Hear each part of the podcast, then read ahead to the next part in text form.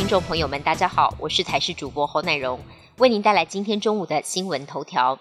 这一波被誉为不输台风的降雨要特别小心了。大台北地区东北部今天清晨已经有明显的雨势，中央气象局针对北北基宜四个县市发布大雨特报，预估随着热带系统发展，加上东北季风共伴效应，北部、东部下周日跟下周一恐怕会有大量的降雨，容易导致灾情。今天凌晨到清晨，主要降雨集中在大台北盆地东侧以及宜兰的山区。气象专家吴德荣提醒，明天开始热带系统水汽移入北部、东部，首当其冲。根据最新的模拟预测，北部、东部降雨会增大。下周日、下周一，因为共伴效应发威，雨势更大、更集中，恐怕会有致灾危机。我国边境解封，但是全球持续面临 B. F. 点七新变异株的威胁，也让专家担忧，接下来恐怕会取代 B. A. 点五。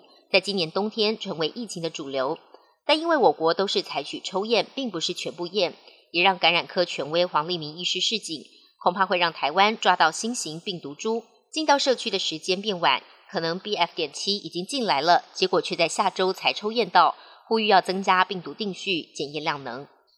国内终于解封边境，但开国门也成了秋冬疫情最大的不利因素。台大医院小儿感染科医师黄立明示警。国人累积两年免疫负债，除了新冠还在社区流行，近期观察流感已经提早报道，而且流行的是 A 型 H3N2，是流感大流行的征兆。另外，呼吸道融合病毒也在升温当中，还有容易并发的肺炎链球菌，三病一菌恐怕酿成多重感染，成为未来三个月的重大威胁。外电消息部分，俄国十三号持续空袭乌克兰，不过乌军在南部赫尔松的反攻行动显然有了重要的斩获。赫尔松州的傀儡州长公开向俄国领导阶层喊话，希望俄国协助撤离赫尔松的民众。俄国总统普京十三号亲自出席在哈萨克举办的亚洲相互协作会议，还向土耳其抛出新建更多连通土耳其的天然气管构想，显然是想取代现有的北溪天然气管。在中共二十大即将登场的敏感时刻，竟然有人挂布条抗议国家主席习近平。根据 CNN 报道。在十三号北京四通桥附近，有民众挂布条抗议，标语上写着“不要核酸要吃饭，不要领袖要选票”等等，甚至出现辱骂字眼，疑似是民众不满清零政策。CNN 形容这场抗议非常的罕见，有网友指出，现场不到一个小时就被远警撤除，大陆的网路也火速全面封杀相关的讯息。